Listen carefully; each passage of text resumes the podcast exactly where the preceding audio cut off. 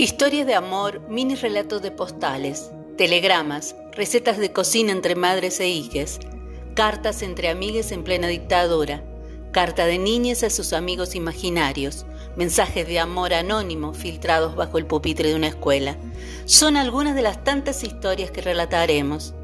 Historias individuales que nos hablan de historias colectivas y nos invitan a reflexionar sobre quiénes somos y cómo habitamos el pasado, el presente y el futuro. Esto es Postdata, curiosas historias relatadas en carta.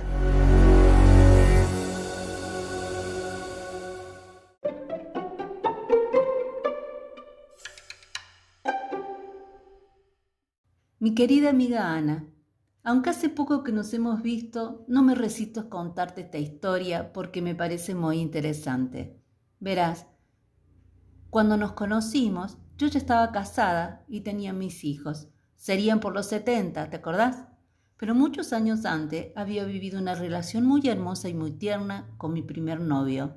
Sería el año 58 y tendríamos entre 14 y 15 años. En mi vida habré ido tan gustosa misa. Todas las mañanas, a las ocho, allí estábamos los dos, en la puerta de la catedral, rodeado por un grupo de jóvenes en cuyos rostros leíamos y nos aprobaban cuando íbamos a comulgar o nos condenaban si no íbamos, prueba indudable de la huella de tocamientos impuros. Aquellos tocamientos me tenían mártir porque no me atrevía a confesarlos en mi San Luis querido, nunca se sabe, y me tenía que ir a la Florida, donde había un cura anciano, no recuerdo el nombre del viejito, que siempre me regalaba una estampita o un rosario para endulzar la penitencia.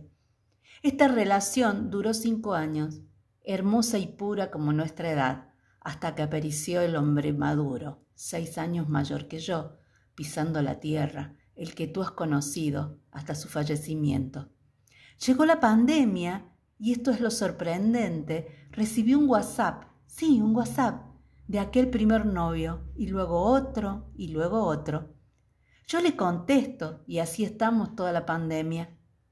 Nos alegramos la vida. Él me manda música de nuestros tiempos, fotos de viejos vecinos, la lista de los fallecimientos. Te tendré al tanto de las novedades. Empieza a llover y tengo ropa tendida. Ya te contaré. Un abrazo muy fuerte. Esto es postdata, curiosas historias relatadas en cartas.